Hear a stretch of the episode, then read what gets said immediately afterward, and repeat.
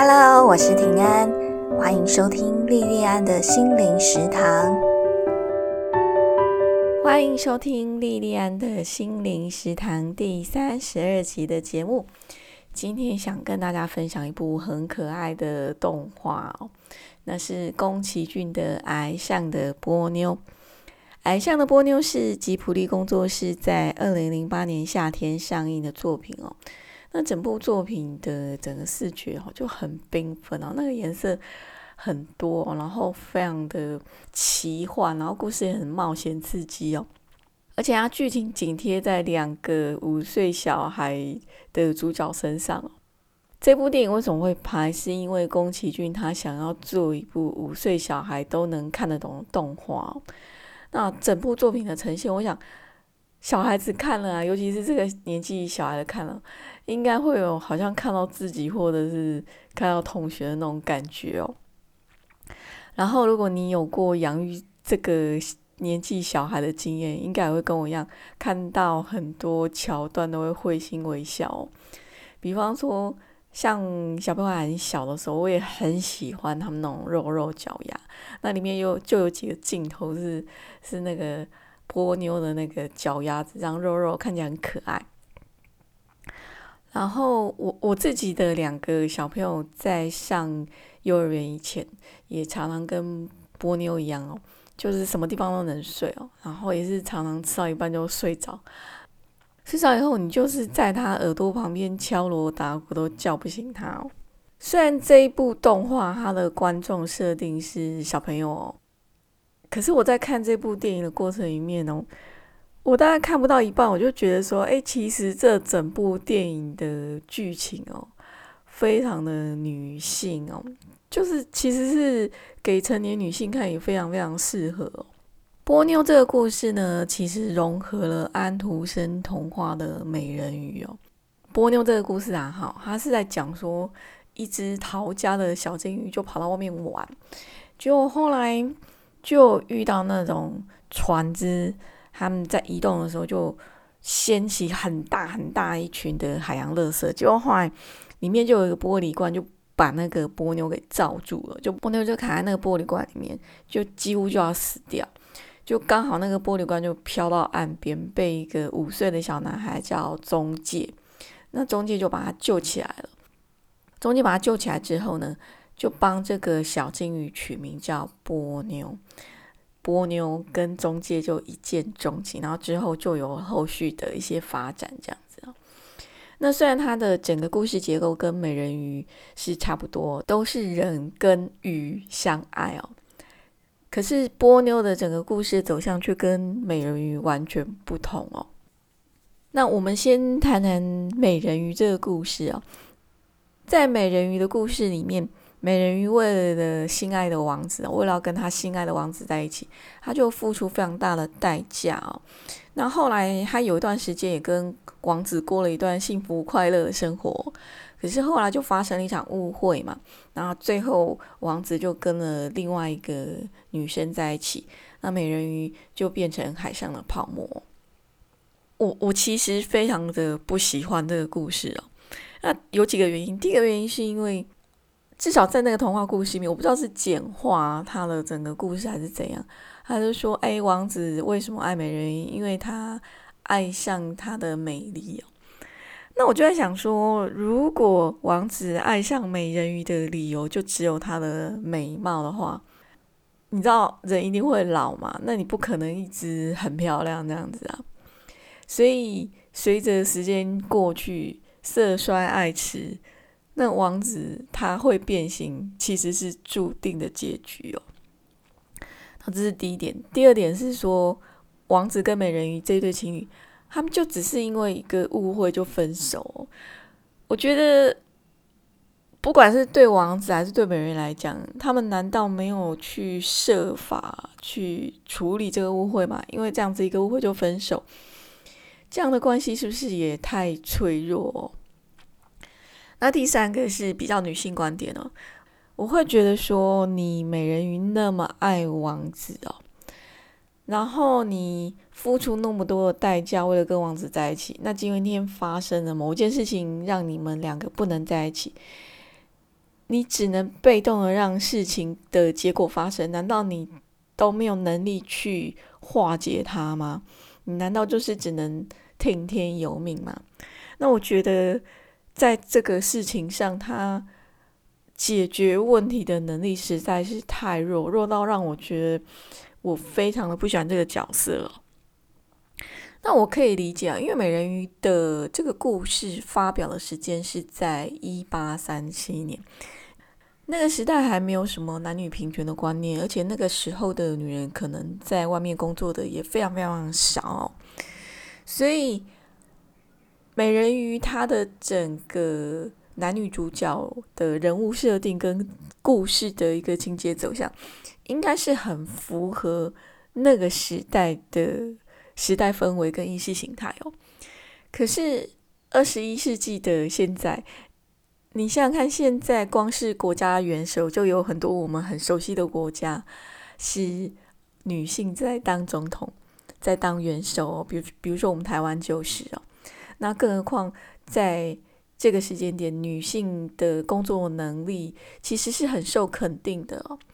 在这个时间点，我作为一个成年女性的角色，我其实对美人鱼这个角色这么没有力量是不能认同哦。那另外啊，我身为一个母亲的角色，如果我要读这个故事给孩子们听的话，我会把它当成一个负面教材哦。我会让小朋友在听完故事以后，让孩子去想一想哦，如果你是故事里面的王子或是美人鱼，你应该做什么，或是可以做什么？来改变状况哦，而不是说只是被动的就接受事情发生的结果。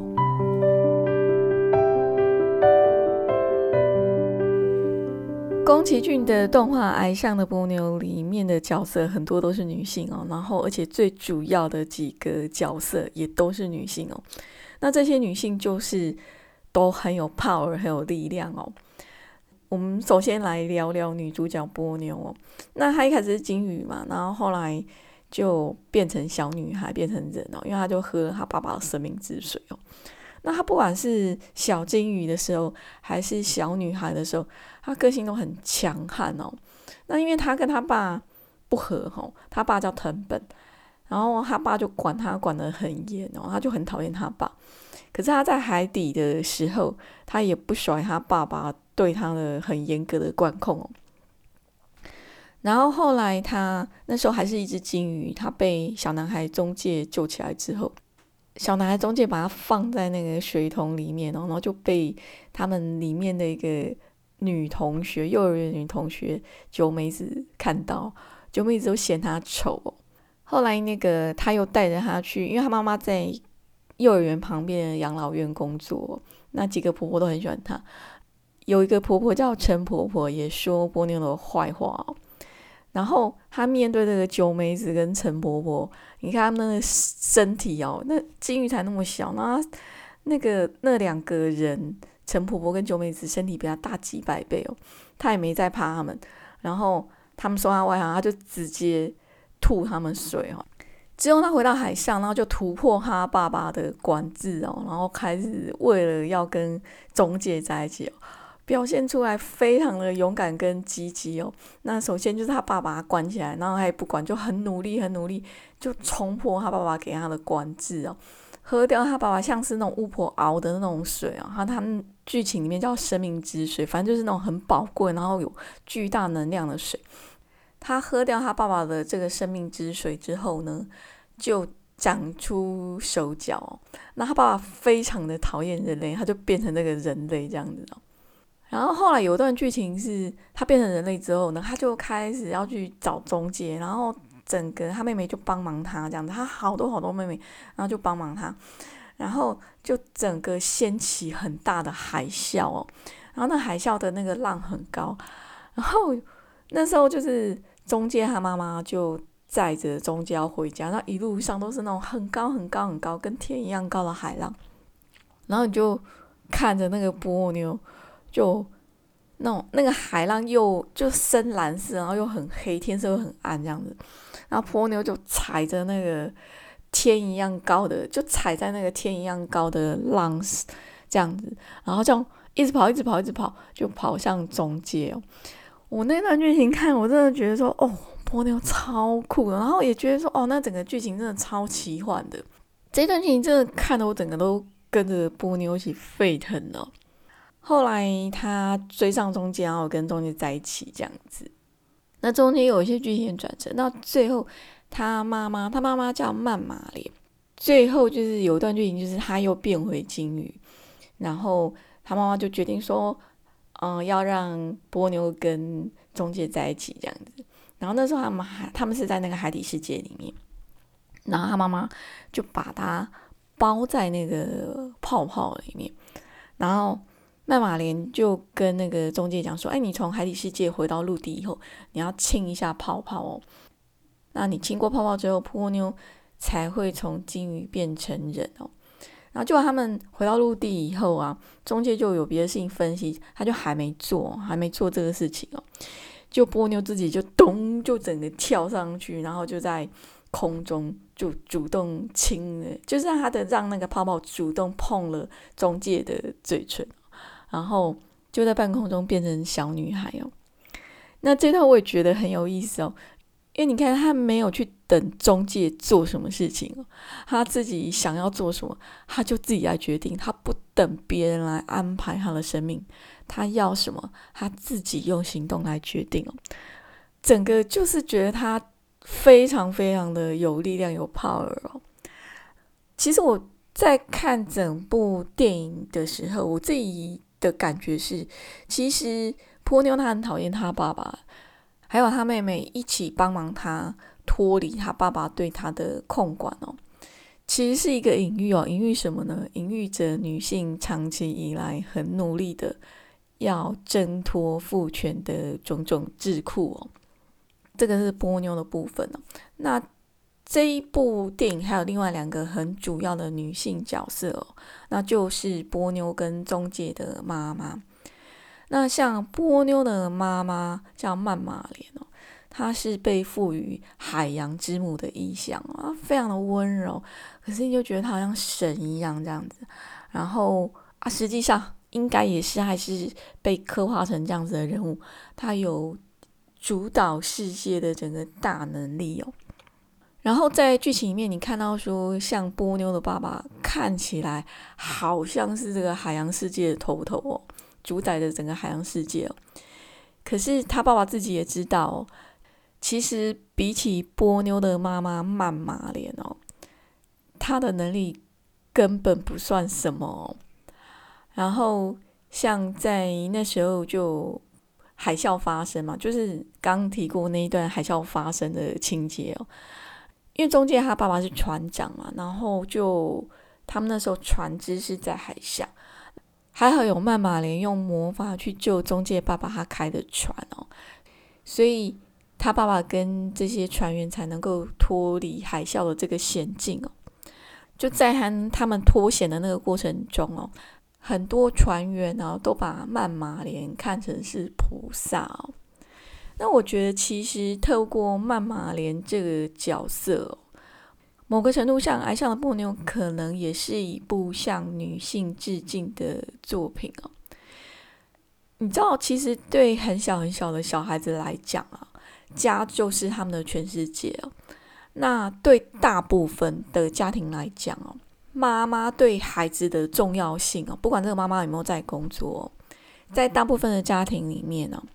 妈妈的重要性都远远胜过爸爸，还有其他家人角色哦。所以其实对小小孩来讲哦，其实妈妈都是像大地之母一样很伟大的一个存在哦。然后这个是曼玛连波妞的妈妈的部分。然后再来我们聊一下中介的妈妈。中介的妈妈叫 Lisa，那她也很能干哦。中介的爸爸是船长哦，那常年都在海上哦。那 Lisa 几乎就是身兼父职，一个人像累单亲一样照顾中介哦。然后他同时又有工作，是在养老院照顾一些长辈哦。中介这个角色的原型是宫崎骏他自己的儿子宫崎吾朗五岁时候的样子哦。那其实宫崎五郎跟宫崎骏的感情没有很好哦。那因为宫崎骏他常年非常非常投入工作，所以宫崎五郎对宫崎骏其实非常非常的不谅解哦。我我其实就在里面有一段剧情让我觉得说，哎，我我自己想的啦，我不晓得是不是哦。宫崎骏不知道是不是有偷偷在一些剧情里面藏了他对家人的情谊哦。那这段剧情是说，吼，就是中介的爸爸更一哦，他他他爸爸叫更一，那更一终于要回家了，他妈妈就很高兴，买了很多东西要煮大餐给他们一家三口吃哦。就他在煮饭的时候，饭还没煮好，更一的电话就来了。就说他因为工作的关系又没有办法回家了，那丽莎就很生气哦，就骂更衣说：“你这是什么老公什么爸爸，丢下自己老婆小孩都不管这样子。”然后后来那天晚上，他们就用那个光线啊，在用光线在那边打摩斯密码，在空中打摩斯密码，然后两个人就用摩斯密码在沟通哦。然后更衣就一直表达他的歉意呀，然后。表达他是怎么爱他的老婆小孩这样子那我就在想说，那个更衣所表现出来的歉意跟爱意哦，可能也是宫崎骏想要对他家人表达的歉意跟爱意哦。